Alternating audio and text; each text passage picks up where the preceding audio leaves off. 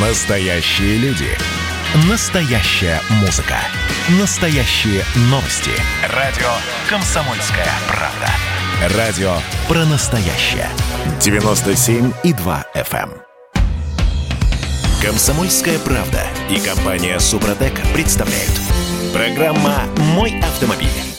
Ну вот представьте себе, в один прекрасный день вы утром уезжаете на работу на машине, вечером возвращаетесь, а въезд платный. Не потому, что кто-то сошел с ума и поставил шлагбаум с кассой на въезде в ваш район, а потому что кто-то э, очень сильно заботится об экологии и ввел запрет на въезд машин с низким экологическим классом. А у вас двигатель, ну, например, Евро-3. И каждый проезд под камерой – это э, штраф 500 рублей, будьте любезны, распишитесь. Как вам такая перспектива? Всем доброе утро. Я Дмитрий Делинский, редактор портала осипов.про. Андрей Олег Осипов у нас на связи. На связи? Да, добрый день, дорогие друзья. Добрый день, Дима. Присутствует, собственно говоря. Доброе утро. А, значит, наши координаты во времени и в пространстве. А, звонить в прямой эфир нам можно по телефону 8 800 200 ровно 9702. А, WhatsApp, Viber и Telegram сообщения мы принимаем по номеру 8 967 200 ровно 9702. А, так, все формальности соблюдены. Теперь, собственно, а, к тому, с чего мы начали. Значит, смотрите. С 1 июля в правила дорожного движения вступает в силу очень маленькая, но очень странная поправочка. А именно, если у автомобиля не установлен экологический класс, то въезд в зону с установленным экологическим классом, э, ограничение по экологическому классу, будет запрещен. Тут всевозможные автоэксперты почесали в затылке и пришли к выводу, что примерно две трети машин в нашей стране, они, э, в общем-то, с неустановленным экологическим классом. Не Нет? с прописанным, с непрописанным, Дим. А, э, А, Экологический класс автомобиля установить можно, э, в принципе, любого автомобиля, потому что он устанавливается самим производителем на момент производства, он указан. Поэтому даже если машина произведена 10 лет назад, и даже если она произведена за пределами Российской Федерации, экологический класс соответствует коду производства, потому что машина в годы производства производится, опять же, простите за тавтологию, определенного экологического класса.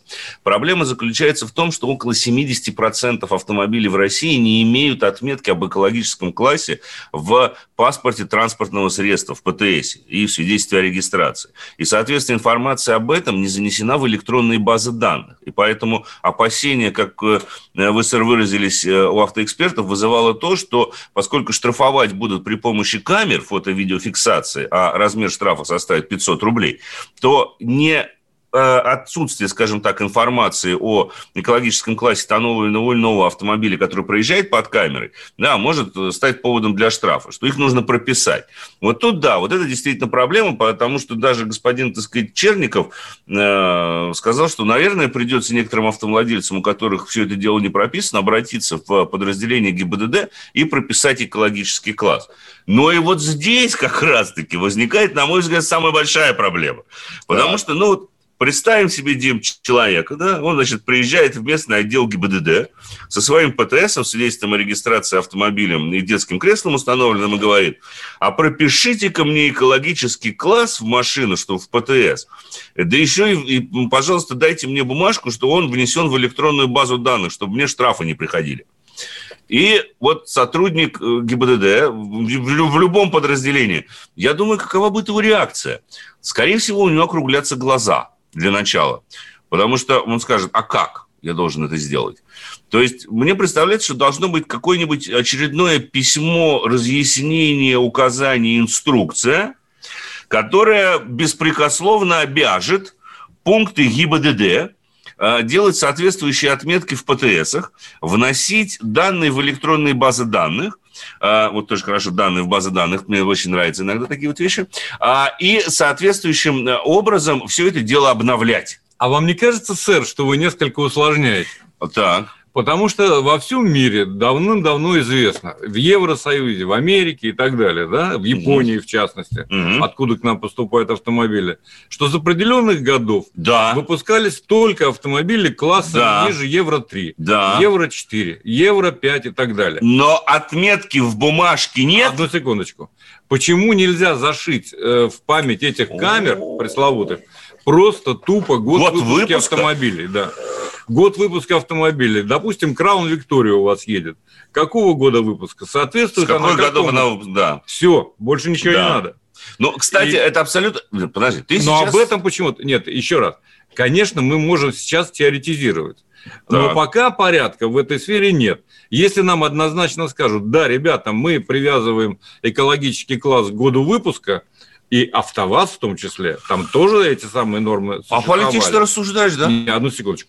Тогда да, тогда нам понятно и волноваться не о чем. И ездить в ГИБДД и ставить какие-то нелепые отметки. Дополнительные. Э, требуя от ничего не понимающего в этом деле сотрудника ГИБДД, э, ну, то есть то, что выше его возможности. И зачем он должен этим заниматься? зачем он должен этим заниматься? Конечно, это нелепость. Да. Которую на самом деле разрешить можно. Но да. прежде чем, просто у меня возникает, так сказать, такое соображение простое. Прежде чем принимать вот эту э, норму да. о въезде в определенные зоны, может быть, сначала надо было подумать о том, как ее реализовывать? Надо было подумать уже... многоточие. А, слушайте, а, в 2017 Понял. году в ПДД ввели вот эти знаки, вот эти прямоугольники, значит, с перечеркнутой машинкой и с циферкой внизу, там, типа 4, 3, 2, 1, 0, поехали. Неважно важно. Четыре года прошло с тех самых пор, когда да. все это было введено в российское законодательство. Эм, э, полтора года Министерство промышленности и торговли работает над методикой установления экологического класса для машин. Эм, значит, ну вот а тут вот Осипов, понимаешь, в радио «Комсомольская правда» За говорит, минут вам это сформулировал. Говорит, что то, что люди полтора года работали, собирали комиссии, совещались, выделяли что? бюджет. Ты им что говоришь, обидно? что все просто посмотрите на год выпуска машины. Что обидно, этим людям за что-то платили, понимаешь, вот эти полтора года. И их было немало. Опять да, же, прошу да. обратить внимание. И все они живут за счет налогоплательщиков. Я с тобой абсолютно согласен. Но я тебе почему Ты, сказал, конечно, аполитично рассуждаешь? Потому что фантастическая нужно глупость. выделить бюджет для формирования специальной группы по расследованию и обуславливанию постановления определения экологического класса, хотя он написан везде самим производителем на момент производства. В общем, какая-то... Вот. Кстати вот говоря, так, Дмитрий, я бы не я, хотел, чтобы... Я, я не понимаю, погодите. Это же а, совершенно роскошная бизнес-модель. В нашей стране, да. значит, а, огромное количество машин... А, а, ну, средний возраст автотранспорта в нашей стране больше 13 лет уже сейчас. 14 лет сейчас у нас, да? Да, да, соответственно, а, что получается? Мы вешаем знаки на въезде, там, допустим, в центр Москвы, в центр Петербурга, в какие-то а, другие места, где а, есть угроза типа экологии, вешаем знаки, вешаем так. камеры, и а, государство начинает зарабатывать на этом огромные бабки, потому что а, в стране очень много старых машин с низким евроклассом. Это вообще идеальная бизнес-модель, как наше государство порой мне напоминает э, практически идеальную бизнес-модель. Легкая нефть. Конечно. Но, но, Мы ну, новая так, нефть. Ну так не работает эта бизнес-модель внезапно. Почему? Работает. Она прекрасно существует, на самом деле. Вы посмотрите, сколько штрафов собирается. Понимаете? А для того, чтобы она существовала, вот как раз-таки и нормально существовала, и более того, смазывалась, я сейчас красно скажу, кровью автовладельцев, вся эта система, да? Как вот как раз-таки и нужно придумывать такие вещи, как то поход в ГИБДД и фиксация экологического, экологического класса в паспорте транспортного средства с занесением в электронную базу данных. Или еще лучше да. в лабораторию лабораторию специальную. О, в испытательную. В испытательную лабораторию, где вам определять класс. Ну, вот это, это ты сейчас страшную вещь сказал. Да. Потому, да, что, потому что тут же возродится или появится Уже какой-нибудь персонаж, который скажет, а вот они машины тюнингуют, катализаторы выбивают редиски, эдакие пламя-гасители ставят. И вот да. у них точно уже, там кстати, не евро. 4,684. Вот, вот тебе, пожалуйста, вот. в этой же связи тема. Так которую мы пропустили. Когда ты вводишь автомобиль, надо будет ехать в испытательную эту лабораторию. Да. Когда Но тюнинговый же... автомобиль, который, у, которого есть, нет, когда, у которого есть изменения в конструкции. Речь идет прежде всего о тюнинговом автомобиле. Да, раньше ты мог просто сфотографировать, а, а теперь ты должен будешь ехать в соответствующую испытательную лабораторию, потому что единый технический регламент единого таможенного пространства. В общем, ребята, что Точка. касается... Не хотелось бы, чтобы создалось впечатление, что мы против э, экологии, разумеется. Мы, нет, нет, никоим образом. Мы за чистоту воздуха, да. и чтобы пахло кругом фиалками. Но но не тополями. При этом, при этом э, все-таки нужно проявить здравый смысл и сделать внятные, всем понятные нормы, которые следует соблюдать. Вот и все. Я бы к этому еще добавил. И не надо напрягать автовладельцев тем, чем их можно не напрягать. А кого еще напрягать, с другой стороны? До... Я имею в виду хотя бы в том смысле, что не надо нас заставлять куда-либо ходить. Ведь это же на самом деле глупо и нерезонно с их же точки зрения должно быть. Потому что они же заставляют, э, точнее сказать, они заставляют себя работать при помощи нас. Вы же не хотите работать, Они не без наших визитов хереют. Вот. И плакать. А, в этом ну, смысле. Ну, конечно. Да, я, вас много, я одна. Да. Да. И без, а, если, а если не я одна, то мне плохо уже Если все. вас нет, нам плохо. Согласен. Тогда, да, тогда я, я должен рассуждать политично. Не Правильно. а именно Правильно. политично. Соблюсти... Гуманно, я бы Вот сказал. я ненавижу это слово, но иногда я его произношу. Политес политкорректно. А, Хорошо. 8 800 200 ровно 9702, телефон прямого эфира. 8 967 200 ровно 9702, номер, по которому мы принимаем сообщения в WhatsApp, Viber и Telegram. Я предлагаю а, вернуться к этой теме. А, ну, в, вот когда в нашей стране все-таки появятся первые знаки, по крайней мере, возникнет угроза появления а, первых знаков, а, въезд а, запрещен а, с экологическим классом, там, допустим. Но они есть, Дим. Они Серьезно? же есть уже. Они, они, есть, они есть в Москве, они стоят, на въезде в город они стоят, но они... А это для гру- грузовиков, грузовиков, да, да. въезд в, в пределы третьего транспортного, въезд в пределы МКАДа. Да, вот которые въезжают и коптят по-прежнему. Но при этом... Нет, но там же везде есть оговорка. Без пропуска. Ага. Без пропуска. А я купил. А где пропуска у нас? На, на большом каретном, где мои 16 лет. Да? Um, ну ладно, у нас э, на очереди еще один вопрос. Как, как вам идея замедлить скоростной режим? Эм, э, ввести скоростные ограничения, допустим, 30 км в час, 40 км в час, но к этой теме мы вернемся буквально через пару минут. Мы тут порт-ячейку организовали, «Бычью России» называется. Я секретарь, это мой актив. А вы кто такие? Он пришел на радио «Комсомольская правда». Каждый понедельник в 6 часов вечера Дмитрий Гоблин-Пучков с толком, расстановкой и старым добрым сарказмом – обрисовывает слушателям обстановку в стране и мире. Руководитель этого шапито, массовик-затейник Зеленский, он никто. Это даже не петрушка, насаженный на руку. Гражданин Байден, который публично называет президента Российской Федерации убийцей, тоже как-то, на мой взгляд, немножко не в себе вызывают изумление коммунисты, которые стоят с монархистами, нацистами, гомосексуалистами. Вас-то что туда принесло? Я могу понять, чего хотел Владимир Ильич Ленин. Полного изменения общественного строя. Вот это вот действительно серьезная задача. Каждый понедельник в 18.00 по московскому времени. Подключайтесь. Гоблин плохого не посоветует. Комсомольская правда и компания Супротек представляют. Программа «Мой автомобиль». А, есть такая классическая фраза, хорошо знакомая вот нам с Андреем Осиповым из детства, а Олег Осипов вообще, э, скорее всего, вырос на этой по многочисленным просьбам трудящихся. Да-да-да. Я любил говорить про многочисленным просьбам трудящих масс. А, вот. Значит, смотри, по многочисленным просьбам трудящихся в Москве будет меняться скоростной режим. у нас с вами сколько дней? Один день остался на то, чтобы внести свои предложения в департамент транспорта по поводу того, как перевешать... Э, нет, оговорка по Фрейду. Как перевесить знаки. Извините. Значит, Это э, смешно, Дим, я согласен. Э, в общем, Диптранс опубликовал э, как бы первые результаты опроса, проведенного среди автовладельцев, автолюбителей в Москве. Ну, это не опрос, то есть они принимали предложения. Там есть любопытные. Значительная часть этих предложений касается замедления транспортных потоков. То есть предложение снизить скорость передвижения транспорта в Москве. Но не совсем, Дим, не совсем. Все-таки вот я вопрос. Ты знаешь, тут интересно другое. Прежде чем мы огласим э, список, весь список, весь список интересно другое. То, что пишет само ЦУДД. Нам прислали 713 идей. Всего? Всего. Из 14 миллионов официально зарегистрированных жителей столицы они собираются перекраивать дорожное движение – на основе мнения 713 человек. Причем вот люди, которые пишут, вот ладно, оставим. Именно, именно столько работает в Дептрансе, я подозреваю. Это момент номер два. Я наблюдал в Телеграм-канале при помощи одного хорошего приятеля, как проходило голосование.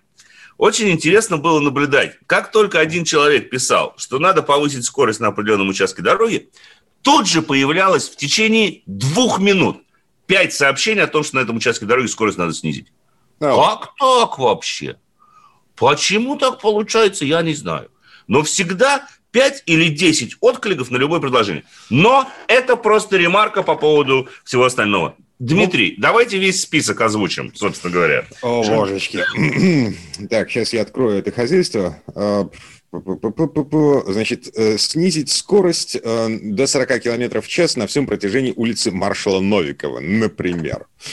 А, как вам предложение на протяжении всего... Вот москвичи, я понимаю, что эта тема немножко московская, мы сейчас наверное, предложим прежде всего высказаться тем, э, кто ездит по Москве постоянно. Но вот как вам предложение э, обеспечить, э, снизить скорость до 30 км в час на протяжении всего бульварного кольца?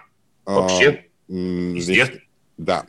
Но при этом Э, установить лимит скорости в 80 км в час на Рябиново, это Озерно-Доверейской, светофоров нет, наземных пешеходных переходов нет, есть разделительные полосы, более трех полос в каждую сторону.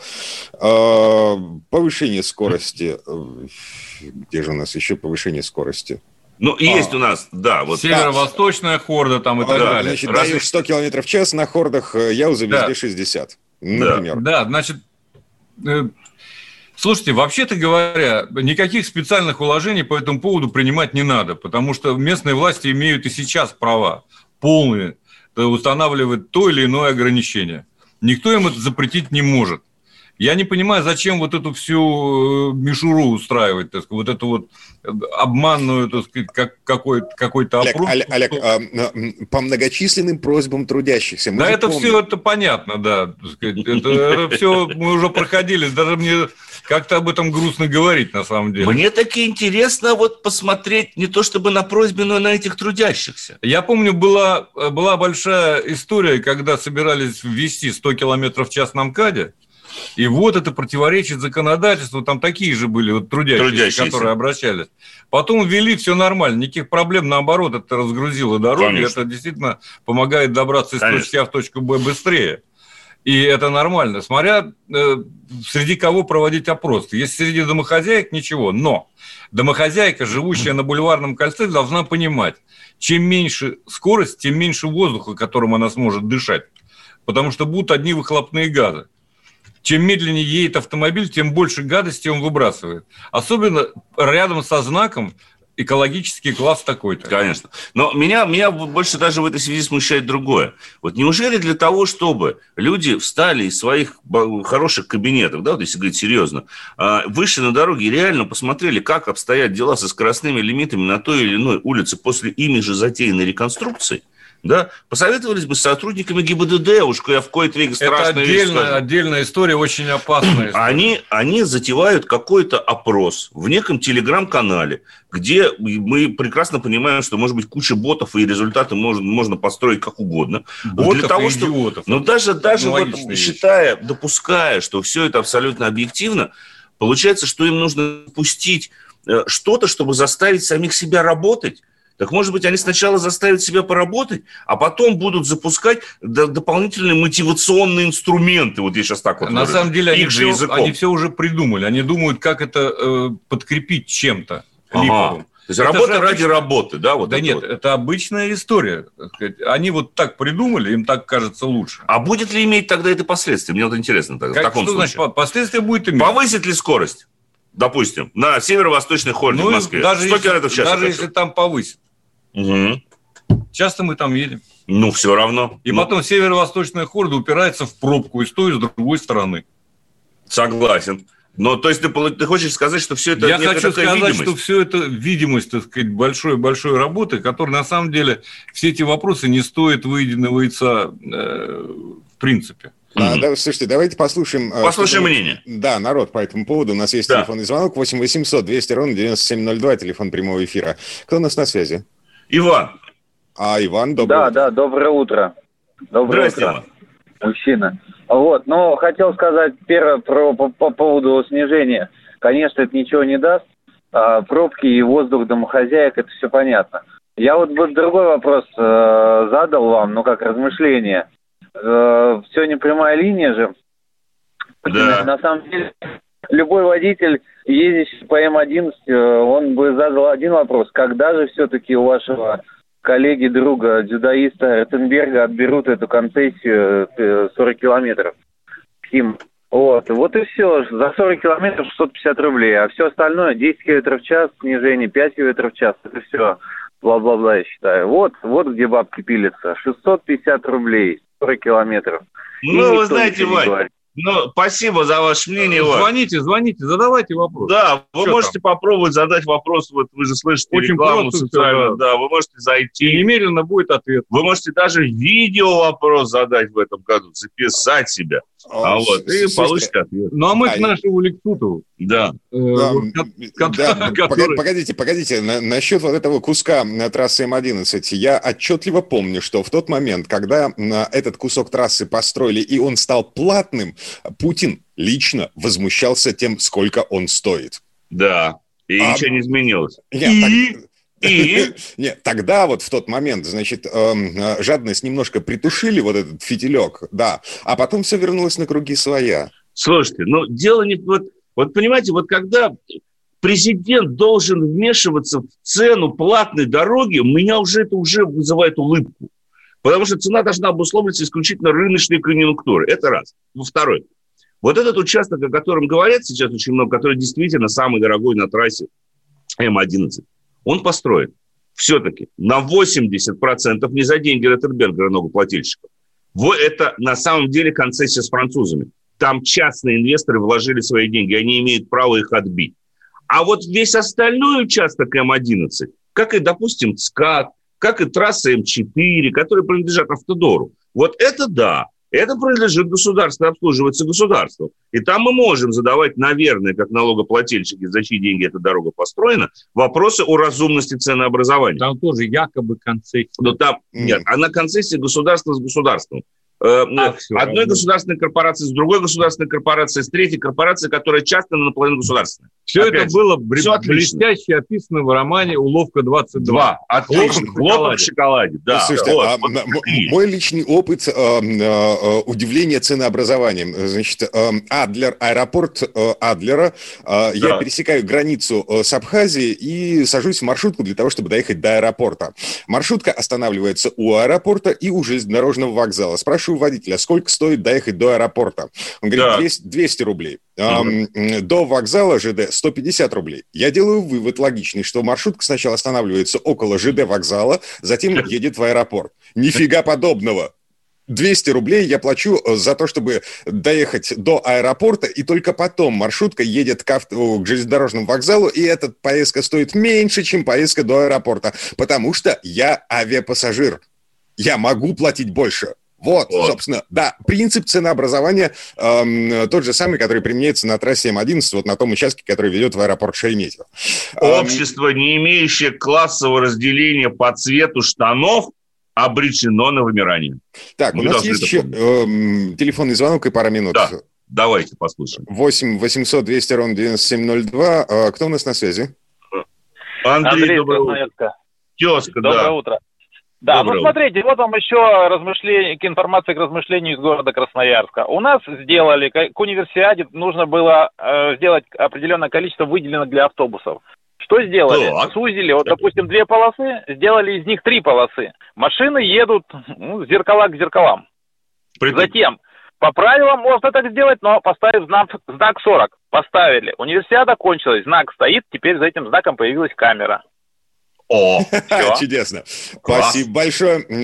Затраты на универсиаду отбиваются. Затраты на установку камеры отбиваются. Затраты на универсиаду отбиты государством. Андрей Лекосипов, редактор портала осипов.про у нас на связи. Вернемся в эту студию буквально через пару минут. Я Дмитрий Делинский. Э, говорим про автомобили. Программа «Мой автомобиль».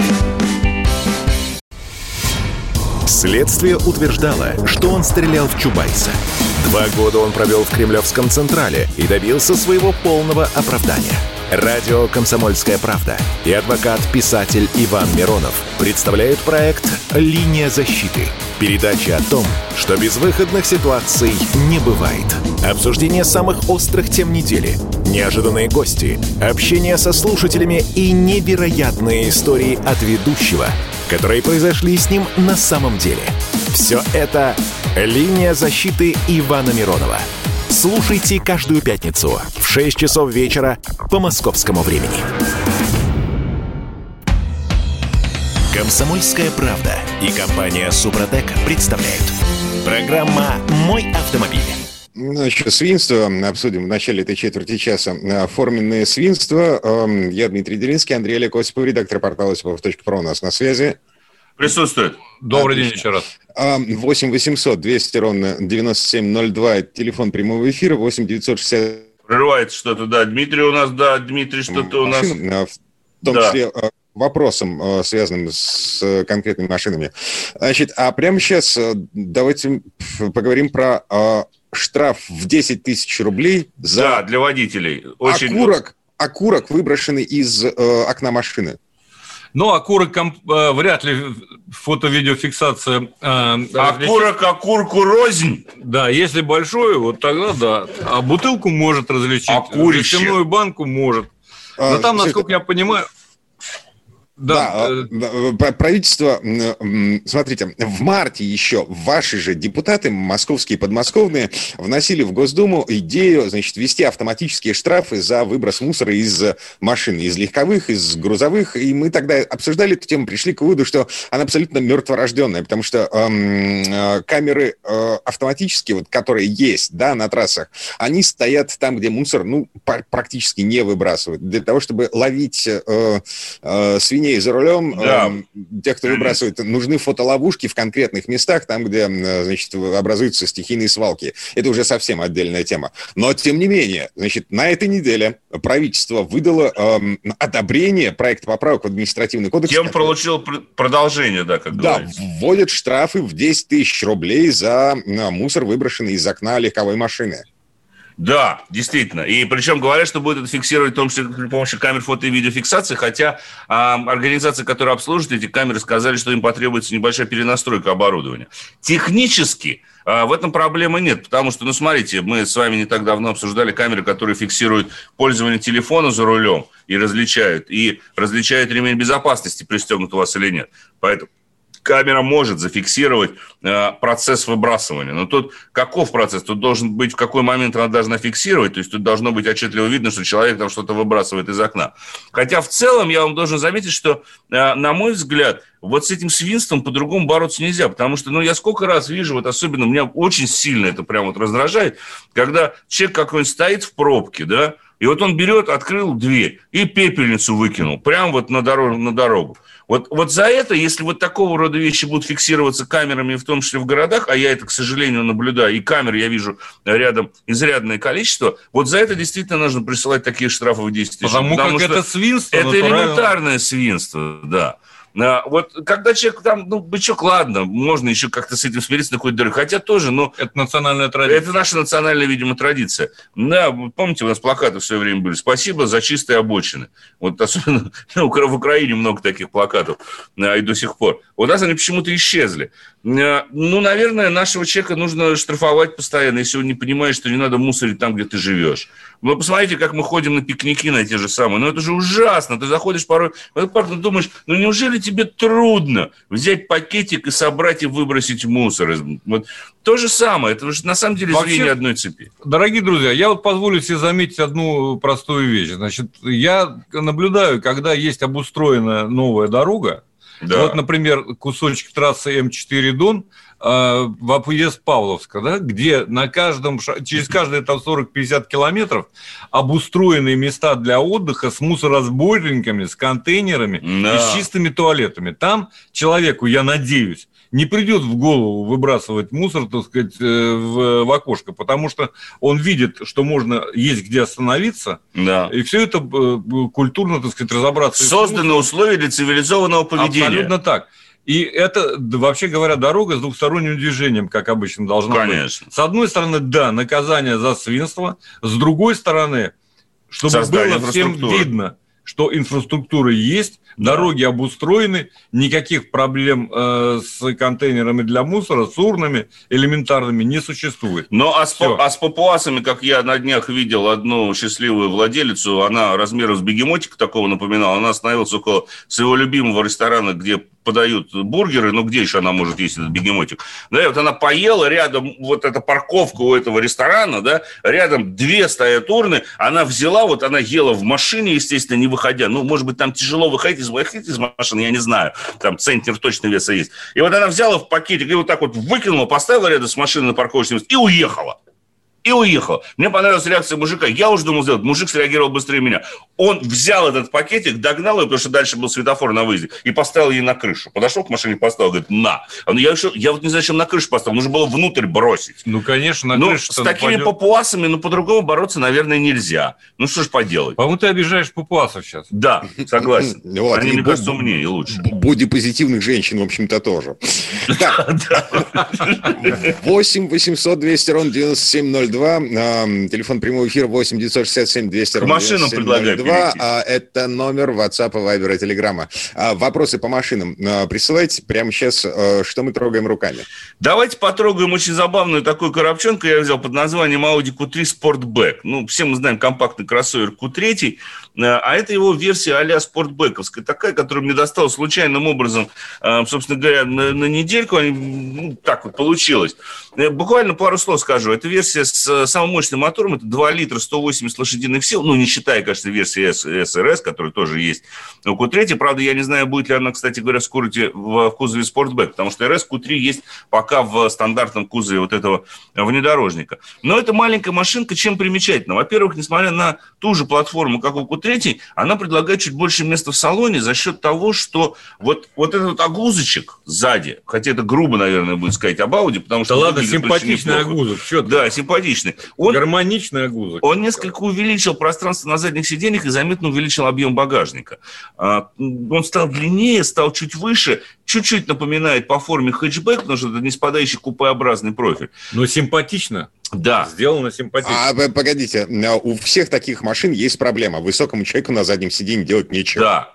Значит, вот здесь как раз-таки размер дверного проема абсолютно идентичен до размера дверного проема обычной Q3. То есть за счет э, вот этого купеобразного профиля никоим образом не уменьшилось место над головой и никоим образом не уменьшился дверной проем. Хотя а, сами габариты транспортного средства не предполагают, скажу вам честно, Дим, что там будет сидеть человек с ростом больше двух метров. Но вот мы на этом выходные ездили, скажу честно, к друзьям на дачу. Нас было четверо взрослых и одна собака. Два взрослых человека спокойно сидели на заднем сиденье, им было а, более чем э, комфортно.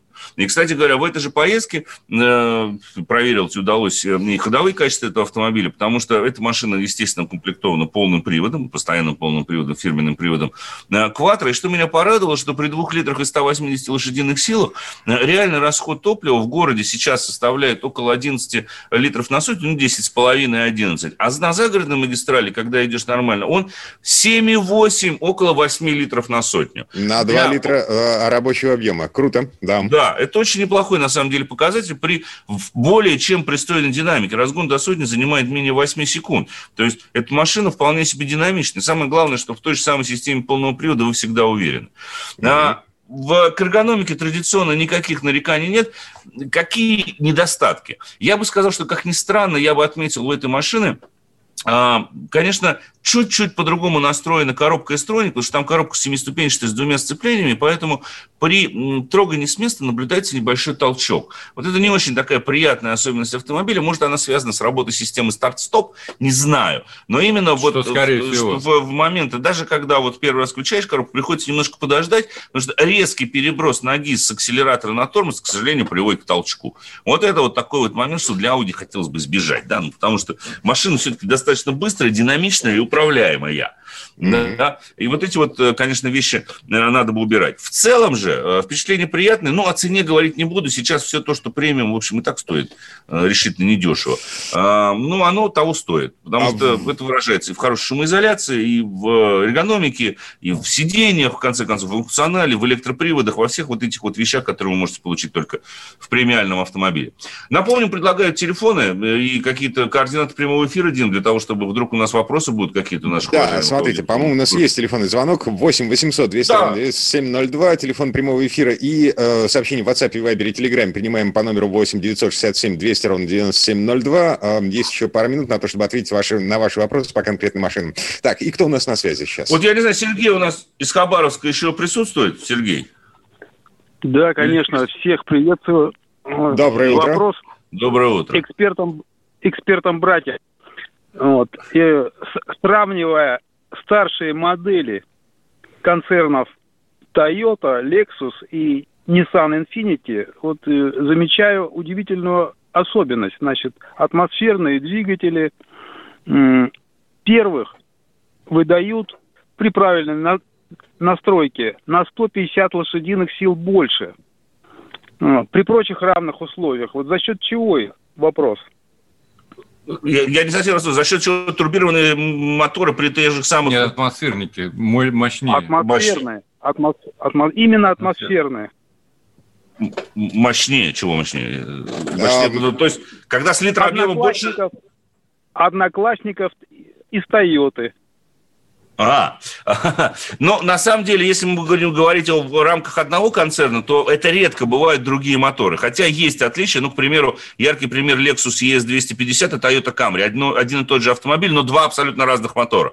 Да, а, это вопрос настройки во многом. Но чаще всего это, конечно же, вопрос настройки. Разница в 100-150 лошадиных сил на атмосферниках встречается редко. На турбированных моторах, да, она будет встречаться чаще. Ну, вот. Но при одинаковом объеме это редко. К сожалению, это большой вопрос, сразу не ответить ответим. А, вынужден сегодня попрощаться и пожелать вам хорошего дня. А Андрей Лекосипов, редактор и портал да. Программа «Мой автомобиль». Давайте не будем растекаться мыслью. Единственный человек, который может зажигательно рассказывать про банковский сектор и потребительскую корзину – рок-звезда от мира экономики Никита Кричевский. Ну, мы, конечно, все понимаем, у нас рекордный урожай, у нас же миллиард есть, мы этим гордимся. А хлеб закупали за границей. В 2003 году Борис Абрамович предлагал мне стать папой римским. Я отказался. Он разбирается в мировых трендах, строит прогнозы и знает, что надо делать. У меня есть встречное предложение. Если вы нам намекаете, мол, вы там смотрите, да, так вы национализируете эти холдинги. Какие проблемы? По средам в 17.00 по Москве. «Экономика» с Никитой Кричевским. На радио «Комсомольская правда». Я буду резок, я буду краток, я буду четок. «Комсомольская правда» и компания «Супротек» представляют. Программа «Мой автомобиль». А это мы вернулись в студию радио «Комсомольская правда». Я Дмитрий Делинский. В этой четверти часа у нас не совсем традиционная история от Александра Пикуленко. Сан Саныч снова эм, погружается в тему электромобилей. На этот раз рассуждает о том, нужны ли нашей стране батарейки. Вообще катастрофическая нехватка зарядных станций, слишком маленький запас хода для того, чтобы выезжать за город, бешеные цены. В общем, у низкой популярности электрических машин э, в России есть целый комплекс причин. Есть мнение, что машины на батарейках еще долго останутся такой нишевой штуковиной, игрушкой э, для развлечения. Но слово Сан Санычу. Предыстория. Российская власть пустилась в тяжкие раздумья. А не начать ли нам электромобильное производство в стране? Построим новые сверхсовременные предприятия и закроем еще некоторое количество заводов, которые не нужны. Тем более, что Минпромторг нам давно уже объяснил – насколько избыточно количество автомобилей у нас. Недопустимо, мол, когда 25 брендов выпускают автомобили. Нам столько не нужно. Пусть будет три завода. Когда появится конкуренция, а то сейчас ее нет, да, и вообще, бензиновые автомобили – это прошлый век. Мы же очень современная и динамичная страна. У нас такой уровень технологического развития, что мы даже научились продлевать жизнь автомобилю до бесконечности. Представляете наш уровень технического развития, если мы можем один и тот же УАЗ с небольшими вариациями производить в течение шести десятков лет и считать его вполне приличной машиной. Поэтому даешь электромобили. Они должны у нас ездить за Уралом, по северам, по бездорожью, при минус 40, минус 50, ну и так далее. Это при том, что автомобиль как таковой мы не смогли создать за всю столетнюю историю. До 1917 года мы могли делать автомобили, а после, ну, как-то не заладилось.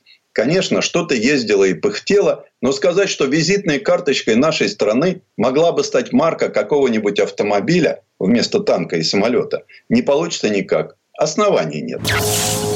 И вот предполагаются электромобили. По всей стране на старых площадках, на новых площадках только электромобили. Это выгодно, это перспективно. И самое главное, что правительство эту идею не просто поддерживает, в отличие от населения, оно даже считает необходимым ее профинансировать. Окинув взглядом наш бюджет, правительство решило, надо, все-таки надо. Ситуация ведь идеальная. Сельское хозяйство подняли, промышленность расцвела, здравоохранение прекрасно само по себе, образование процветает, народ богатеет. Пришло время заняться электрификацией транспорта. Всего и сразу. В строительстве электромобилей мы, если начнем синхронно со всеми, ведь можем не отстать. Какие у нас есть основания утверждать такое, если мы проигрываем любые виды технологических состязаний? Кто сказал, что вот в этой отрасли мы, наконец, вырвемся вперед? Хорошо, задумаемся. Электромобиль – это выгодно?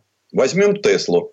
Среди автопроизводителей по капитализации – Тесла занимает первое место. Ее капитализация превысила 100 миллиардов долларов. А когда она стала прибыльной? Никогда. За прошлый год у нее убыток 675 миллионов долларов. General Motors заявил, что на продаже каждого автомобиля Bolt они теряют 9 тысяч долларов. А наше правительство издало постановление о том, что все бензоколонки страны обязаны быть электрифицированы настолько, чтобы везде заправлять электромобили. От Калининграда до Камчатки. Представляете, если нефтяных начальников и олигархов очень настойчиво попросят розеточки везде приделать. Как бы не так. Они до сих пор топливо по Евро-5 делать не в состоянии. Не научились, не получается, невыгодно. Бодяжить топливо со слиной мочой – это не то же самое, что вкладываться в современное оборудование. Тем более, вдруг завтра отберут, сгорит, или кто-то придет и отожмет все это. Тем не менее, правительство постановило, во-первых, иметь по розетке а во-вторых, задумало отказаться от развития газомоторной индустрии. Мы, страна, производящая газ, будем до последнего гнать газ в Европу и Китай, а сами на газу ездить не будем. Либо на водороде, либо на электричестве. Поэтому и есть у нас это постановление правительства о том, чтобы развивать инфраструктуру для электромобилей. Производства электромобилей у нас нет – и никогда не будет. А электромобилей отечественных в нашей стране не будет никогда. Хотя Ульяновский завод в прошлом веке сделал буханку на батарейках. Она километров 20 проехала. У некоторых и 20 не получалось. Такая вот была наша перспективная разработка. Когда Бо Андерсон пришел на АвтоВАЗ, первым делом он прихлопнул электрическую «Ладу». Он сказал, что в России электромобилей не будет никогда. Они здесь не нужны. И инфраструктуры не будет никогда. А правительство сказало, что нет, минуточку, будет инфраструктура, значит мы всеми нашими деньгами будем созидать инфраструктуру под продукт, которого не существует. То есть под поставки от иностранных производителей. Мы собираемся создавать с нуля систему привлечения к нам продукта, который никогда не будем выпускать чтобы обеспечить рынок сбыта иностранцам. Тесла же без нас не может, Fiat, GM и, кстати, Nissan с Renault тоже без нас не могут. Представляете, как шикарно будет смотреться Renault Twizy при минус 50 где-нибудь на юге Красноярского края. Только не путайте с Краснодарским. Если кто не в курсе, то Renault Twizy – это электромобиль такая маленькая кабинка на одного человека, без дверей, без стекол, соответственно, без печки. И ехать ты в ней можешь секунд 15 в валенках. Потом ты просто умираешь. Тем не менее, правительство считает, что в этом есть перспектива. После этого появился аналитический центр при правительстве и сказал, что сценарий составлен, исходя из сохранения текущей государственной поддержки, стимулирования спроса и темпов расширения сетей электрозаправочных станций. И в этом сценарии написано, что к 2030 году спрос вырастет до 300 тысяч единиц в нашей стране. Что это значит? Вот сегодня, в 2021 году, мы с вами перестаем есть и пить, для того, чтобы в 2030-м 200 тысяч электромобилей иностранного производства в этой стране начали куда-то ехать. Это стратегия нашего правительства. Это генеральная линия. Отвечая на вопрос, зачем это все нужно, аналитический центр сказал, что это необходимо нашей стране, чтобы удержаться в глобальном тренде. Мама родная, а нам этот ваш тренд зачем? Нам зачем удерживаться в этом тренде, пыхтя и натужись, развивая тупиковую вид никому не нужной отрасли? А может быть, начнем тогда с тренда здравоохранения или с тренда фармакологии? Может, там попытаемся удержаться? Емкость автомобильного рынка у нас на данный момент полтора миллиона. Но не должно быть такого количества автомобилей с двигателями внутреннего сгорания, продано в нашей стране в 2030 году. Только электромобили. Этот же самый аналитический центр уточняет ссылкой на специалистов, принимавших участие в данной дискуссии, что электромобили плохие и у них нет достойной батареи. А батареи у них никогда нет. Уже 120 лет, как нет достойных аккумуляторов. Но это никого не останавливает должны быть электрозаправочные станции, в которые мы выбросим все наши деньги. Либо мы просто не увидим, как эти деньги у нас с вами отберут и денут неизвестно куда. Предыстория. Сан Саныч, спасибо. Это был Александр Пикуленко, летописец мировой автомобильной индустрии. Ну и от себя добавлю, что в Минэкономразвитии прогнозируют, что к 2022 году продажи электротранспорта в России составят более полутора процентов от рынка э, к 2030 году этот показатель вырастет аж до 15%, в то время как Европа э, к тому же сроку практически откажется от выпуска машин с двигателем внутреннего сгорания. Ну, по крайней мере, собирается отказываться. На этом у меня все на сегодня. Берегите себя. Дмитрий Делинский, радио «Комсомольская правда». Программа «Мой автомобиль».